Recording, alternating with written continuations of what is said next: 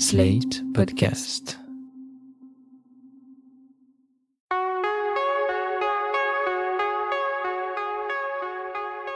Je m'appelle Thomas Messias, je suis un homme blanc, cisgenre, hétérosexuel, et je me suis consciencieusement lavé les mains avant d'enregistrer ce nouvel épisode. Promis. Vous écoutez Mansplaining épisode 35. Le female gaze doit réinventer le cinéma. Un podcast slate.fr. Pour bien démarrer ce mois d'avril, j'avais envie de vous parler de regard et de point de vue. Au niveau des questions liées au genre, je pense que tout était fait pour que ce soit là l'une des grandes thématiques de 2020, même si le Covid-19 est en train de redistribuer grandement les cartes, les problématiques et les préoccupations de chacun et de chacune. Il faut dire que le 6 février dernier est paru l'un des livres les plus importants de l'année. Je veux parler du regard féminin, sous-titré Une révolution à l'écran, écrit par Iris Bray et publié aux éditions de l'Olivier.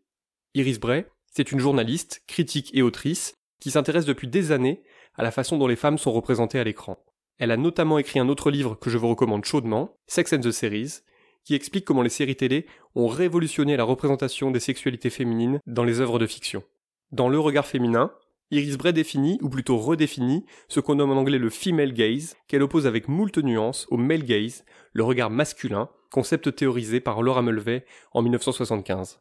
Début mars, Iris Bray était l'invité de l'émission Quotidien sur TMC, où Yann Barthès lui a évidemment demandé de résumer, si possible en vulgarisant, cette notion de male gaze. C'est un concept qui explique que nous, spectateurs, spectatrices, on s'identifie au regard de la caméra et que le regard de la caméra, c'est le relais du regard du héros dans un film et que le héros, il prend du plaisir en objectifiant les femmes.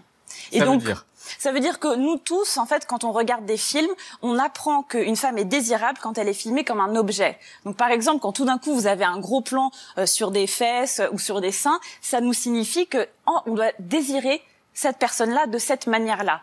En fait, le désir, c'est quelque chose de construit, c'est quelque chose qu'on apprend à travers les images. Le female gaze, lui, sort de ce carcan pour s'intéresser aux femmes, non pas en tant qu'objet de désir, mais en tant que vecteur d'expérience. En tant que personne humaine, quoi. Et voici ce qu'en disait Iris Bray, toujours face à Yann Barthès. La question avec le female gaze, c'est qu'on est avec l'expérience de l'héroïne, c'est-à-dire qu'on ressent avec elle. On arrête de regarder les héroïnes à distance comme des objets, mais on est dans leur subjectivité, on ressent avec elles. C'est-à-dire qu'il y a une autre grammaire aussi autour du désir, c'est-à-dire qu'on arrête de désirer à travers la domination, mais on apprend à désirer à travers le partage d'expériences, à regarder l'autre à égalité comme sujet. Dans son livre, l'autrice va évidemment plus loin. Elle offre notamment une caractérisation du female gaze en six points. S'il fallait proposer une grille de lecture pour caractériser le female gaze, voici les six points qui me semblent cruciaux. Il faut narrativement que Petit 1. Le personnage principal s'identifie en tant que femme. Petit 2. L'histoire soit racontée de son point de vue. Petit 3. Son histoire remette en question l'ordre patriarcal. Il faut d'un point de vue formel que Petit 1. Grâce à la mise en scène, le spectateur ou la spectatrice ressente l'expérience féminine. Petit 2. Si les corps sont érotisés, le geste doit être conscientisé. Laura Mulvey rappelle que le male gaze découle de l'inconscient patriarcal. Petit 3. Le plaisir des spectateurs ou spectatrices ne découle pas d'une pulsion scopique. C'est-à-dire prendre du plaisir en regardant une personne en l'objectifiant, comme un voyeur. Au début de l'ouvrage, à la fois pointu et très accessible, Iris Bray ne tarde pas à mettre les points sur les i et à expliquer que non, toutes les femmes cinéastes ne pratiquent pas le female gaze, et que, oui, des réalisateurs masculins peuvent tout à fait porter ce fameux regard dit féminin sur leurs personnages et sur leurs intrigues. Le genre d'un cinéaste ne conditionne pas sa manière de filmer les personnages féminins. Pour moi, résumer l'expression female gaze à un regard de femme réalisatrice est une manière d'essentialiser l'œuvre des femmes. C'est aussi passer à côté de la richesse du féminin, laquelle ne se résume évidemment pas au sexe biologique d'une personne, ni à son genre, au sens de gender. Chantal Ackerman, comme Ridley Scott, ont réalisé des films au travers du female gaze. Une cinéaste peut recourir au male gaze, consciemment ou non, quand elle filme ses personnages féminins. Oui, les hommes peuvent tout à fait être porteurs d'un regard féminin. C'est effectivement le cas de Ridley Scott dans Thelma et Louise ou dans Alien, mais c'est aussi le cas de James Cameron, dont Iris Bray affirme que Titanic est un des exemples les plus parlants de female gaze porté par un homme. Titanic, c'est female gaze parce que quand on commence, on est avec Rose, cette héroïne qui est très âgée, et on part dans un flashback. Donc tout de suite, on va être dans sa pensée, dans son expérience.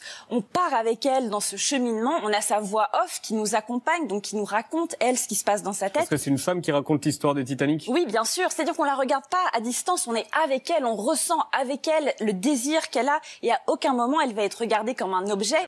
Tout ceci est passionnant, mais c'est également très encourageant. Par ces quelques exemples détaillés, Iris Bray explique que oui, les hommes sont capables de traiter des personnages féminins sans en faire des objets, mais en adoptant réellement leur point de vue et en se nourrissant de leurs expériences de vie. Dans son livre, elle développe sur plusieurs pages sa vision de Thelma et Louise, qui a d'ailleurs valu à la scénariste Kali Khoury de recevoir l'Oscar du meilleur scénario original en 1992, mais où la mise en scène de Ridley Scott est totalement à l'unisson, puisqu'il filme par exemple la scène du viol de Thelma comme un moment pas du tout excitant, pas du tout sexy, mais bel et bien comme quelque chose de sale, de violent, de dégradant. Ça semble évident dit comme ça, mais des tas de scènes de viol adoptent en partie le point de vue de l'agresseur et sont à la limite d'entrer en empathie avec lui, d'essayer de nous rendre palpable son excitation. Or, si ce qui excite les violeurs est intéressant sur le plan théorique, parce que ça permet de comprendre pas mal de mécanismes, il est vraiment insupportable que cela nous soit montré au cinéma de la même façon que si c'était un kiff comme un autre, genre la pêche à la ligne ou la conduite d'une Formule 1. Non, fais pas Lâche Toi, tu fous le camp là. Tu vas la lâcher, sale con, ou je vais t'exploser ta gueule de pourri sur cette voiture. On se calme. Hein. C'est vrai quoi, on se marre un peu, c'est tout. T'as une façon particulièrement débile de te marrer. À l'avenir, quand une femme gueule comme ça, c'est qu'elle, tu vois, elle se marre pas.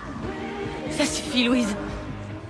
Le livre d'Iris Bray nous pousse aussi à redéfinir notre regard de spectatrice, et surtout de spectateur à nous dire bon ok cette actrice est super canon et oui certes je suis en train de prendre du plaisir devant ce long plan très insistant sur son décolleté mais est-ce que ça sert à quelque chose dans le film? Est-ce que ça nous dit quelque chose sur le personnage? Est-ce que le metteur en scène n'est pas juste en train de se payer du bon temps et de nous en faire profiter de façon très gratuite? La réponse n'est pas toujours aussi évidente que ça. Bien sûr qu'il y a des scènes de nu totalement justifiées. Idem pour certaines séquences qui adoptent des points de vue masculins, gorgés de voyeurisme ou de misogynie. Mais c'est tellement intéressant de faire parfois un pas de côté. Parce que se demander comment les personnages sont traités, c'est aussi se demander comment nous, public, nous sommes traités à notre tour. C'est-à-dire pour faire court, comme des gens intelligents, ou bien comme de simples mateurs venus se rincer l'œil. Si cette question du regard féminin me semble constituer l'une des questions les plus fondamentales de l'année 2020, c'est aussi parce que la presse est enfin prête à s'y mettre.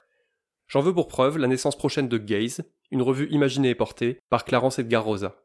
Clarence est journaliste, ex-rédactrice en chef de marieclaire.fr et autrice de plusieurs ouvrages féministes, dont le récent Connais-toi toi-même, un guide d'auto-exploration du sexe féminin.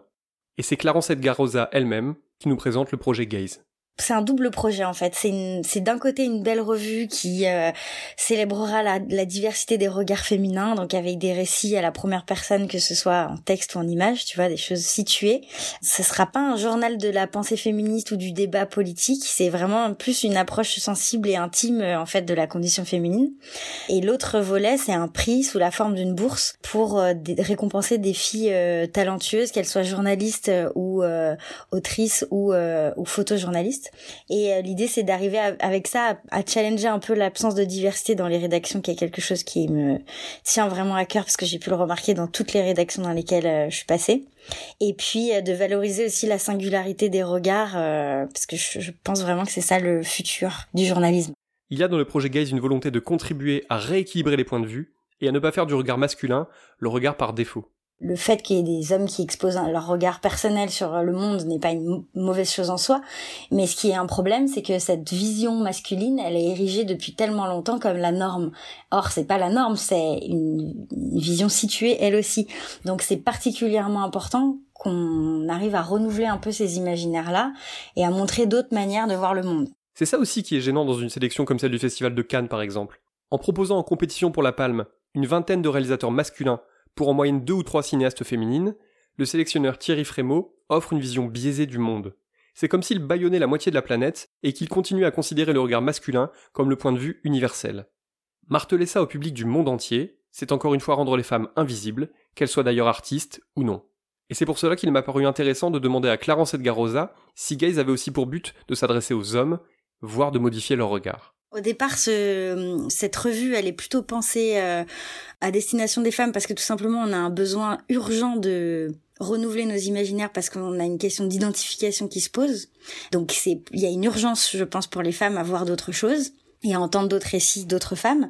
Euh, mais bien entendu, euh, c'est une revue qui se destine aussi à être lue par des hommes et j'espère vraiment que, euh, effectivement, en renouvelant un peu ces, ces, ces récits-là, on invite de, des hommes à voir les peut-être les femmes qui les entourent de façon un peu plus différente, peut-être qu'ils aient un, un esprit peut-être un peu plus critique quand ils regardent une œuvre, quand ils regardent une série de photos ou ou quand ils lisent un texte qui parle d'une femme et qu'ils se rendent compte que effectivement on a un problème collectivement euh, dans notre manière de, de parler des femmes, de les décrire, de les raconter, de les montrer.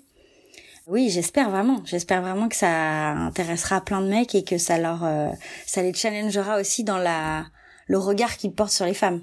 Comme on pouvait s'en douter, Clarence Edgarosa a lu le livre d'Iris Bray des années et des années après euh, le, bouquin de, Laura Mulvey qui théorisait le male gaze, ben, on a enfin euh, une, euh, tentative super riche et intéressante de, théorie du, du, female gaze. C'est vraiment un, un, bouquin qui est très important. Mais alors, puisqu'Iris Bray explique, comme on l'a dit plus tôt, que des réalisateurs masculins pouvaient très bien produire du female gaze, est-ce qu'on pourrait imaginer qu'un jour ou l'autre, la revue Gaze ouvre ses pages à des auteurs ou à des photographes masculins? La réponse de Clarence est sans appel, et je la trouve passionnante. Mais l'idée de Gaze, c'est de mettre euh, côte à côte euh, vraiment des récits de femmes qui soient aussi différentes les unes euh, des autres que possible, pour éclairer ce que c'est que d'être une femme aujourd'hui et pour donner un, un petit morceau de, de ce que c'est le genre féminin. Donc l'idée c'est euh, c'est vraiment de donner de la place euh, aux femmes, à toutes les femmes et surtout qu'elles soient au premier rang et qu'elles racontent elles-mêmes leurs histoires. Donc il sera jamais question qu'un homme aussi conscient et woke euh, possible soit contributeur de gays parce que tout le principe c'est justement que ce soit une plateforme pour les femmes. La réflexion autour du female gaze n'est pas figée. Si Iris Bray a ouvert des portes, cela ne veut pas dire pour autant que toutes les artistes doivent s'y engouffrer sans en rediscuter les modalités. Ici, l'idée, et ça n'invalide pas du tout euh, le propos euh, d'Iris qui est absolument pertinent, mais j'en ai une interprétation qui est légèrement différente dans ce projet-là. Ici, l'idée, c'est vraiment de dire qu'on nous a tellement montré le monde à travers le regard masculin que là, maintenant, ça y est, là, il faut en fait qu'on inonde nos rétines de female gaze. Et donc toute personne qui s'identifie comme femme, si elle écrit à la, première personne, d'abord c'est vraiment éminemment politique comme comme acte, et donc ça raconte une facette de ce qu'est la condition féminine et, donc une autre version de l'histoire. Cette autre version de l'histoire, elle a un coût. Parce qu'offrir de l'espace à des artistes féminines trop peu célébrées et à des femmes souvent tapies dans l'ombre, le tout sans publicité, ça a évidemment un prix. La campagne de crowdfunding de Gaze est toujours en cours, elle avance bien, mais elle n'est pas bouclée. Le lien vers la page KissKissBankBank vous attendra dans la description de l'épisode. Voilà, c'était l'épisode 35 de Mansplaining, un podcast proposé par Sled.fr. Merci à Aurélie Rodriguez, Benjamin Ours, Lucille Bélan et Clarence Edgar Rosa. Si vous avez aimé ce podcast, n'hésitez pas à le dire en nous couvrant d'étoiles partout où vous le pouvez, 5 de préférence, et en en parlant le plus possible autour de vous. Toutes vos remarques et vos questions sont les bienvenues à l'adresse suivante mansplaining. Vous pouvez aussi me contacter via Twitter ou Instagram, mes messages privés sont toujours ouverts. Toutes les références aux articles, œuvres, vidéos citées se trouvent dans la description de ce podcast. Restez chez vous si vous le pouvez, prenez soin des gens que vous aimez et des autres, bon courage à toutes et à tous, et à dans 15 jours.